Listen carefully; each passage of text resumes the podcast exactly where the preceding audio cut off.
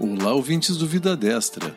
Meu nome é Luciano Pereira e estamos na edição número 23 do Boletim Semanal.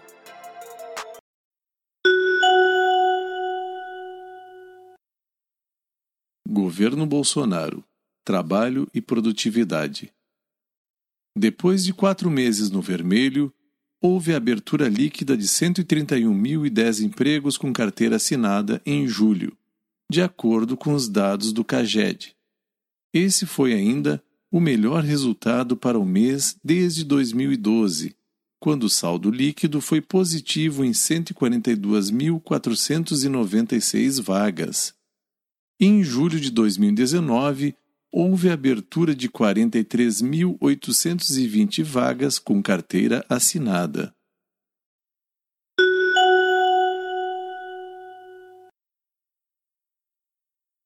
O governo federal vai disponibilizar já neste segundo semestre internet gratuita por rede móvel para alunos em situação de vulnerabilidade social de universidades e institutos federais.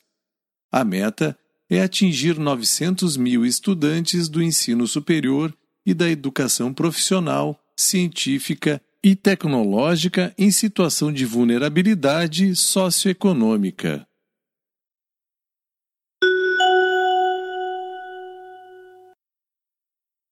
O governo federal inaugurou o programa habitacional Casa Verde Amarela.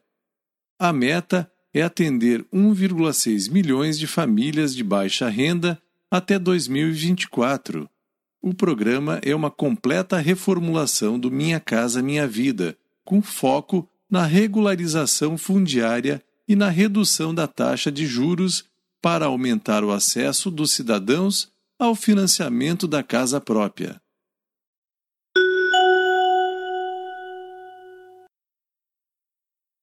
A reabertura das agências do INSS é adiada para 14 de setembro.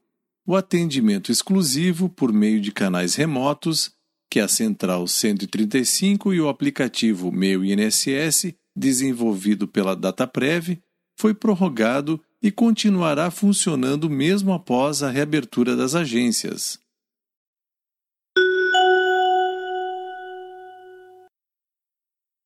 O Ministério da Agricultura, Pecuária e Abastecimento, em parceria com o INCRA, entregou títulos de domínio para 1.060 famílias de agricultores de 13 municípios do Rio Grande do Norte. Esse título é um documento que transfere o imóvel rural ao assentado da reforma agrária em caráter definitivo.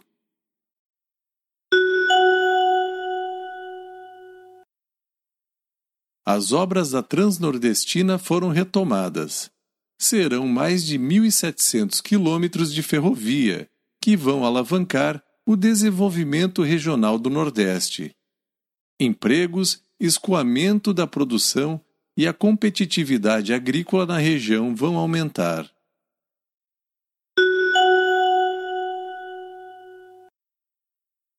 O presidente Jair Bolsonaro prorroga para até 180 dias os prazos dos acordos do benefício emergencial de preservação do emprego e da renda, relacionados tanto à redução proporcional de jornada e de salário quanto à suspensão temporária do contrato de trabalho.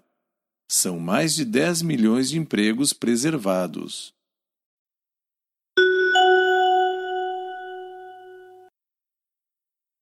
Mais de 3 mil decretos considerados desnecessários, foram revogados desde o início do governo do presidente Jair Bolsonaro.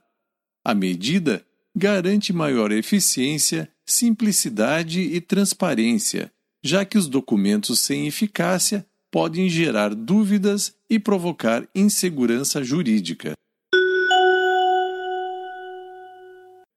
E são essas as notícias de hoje. Até o próximo podcast.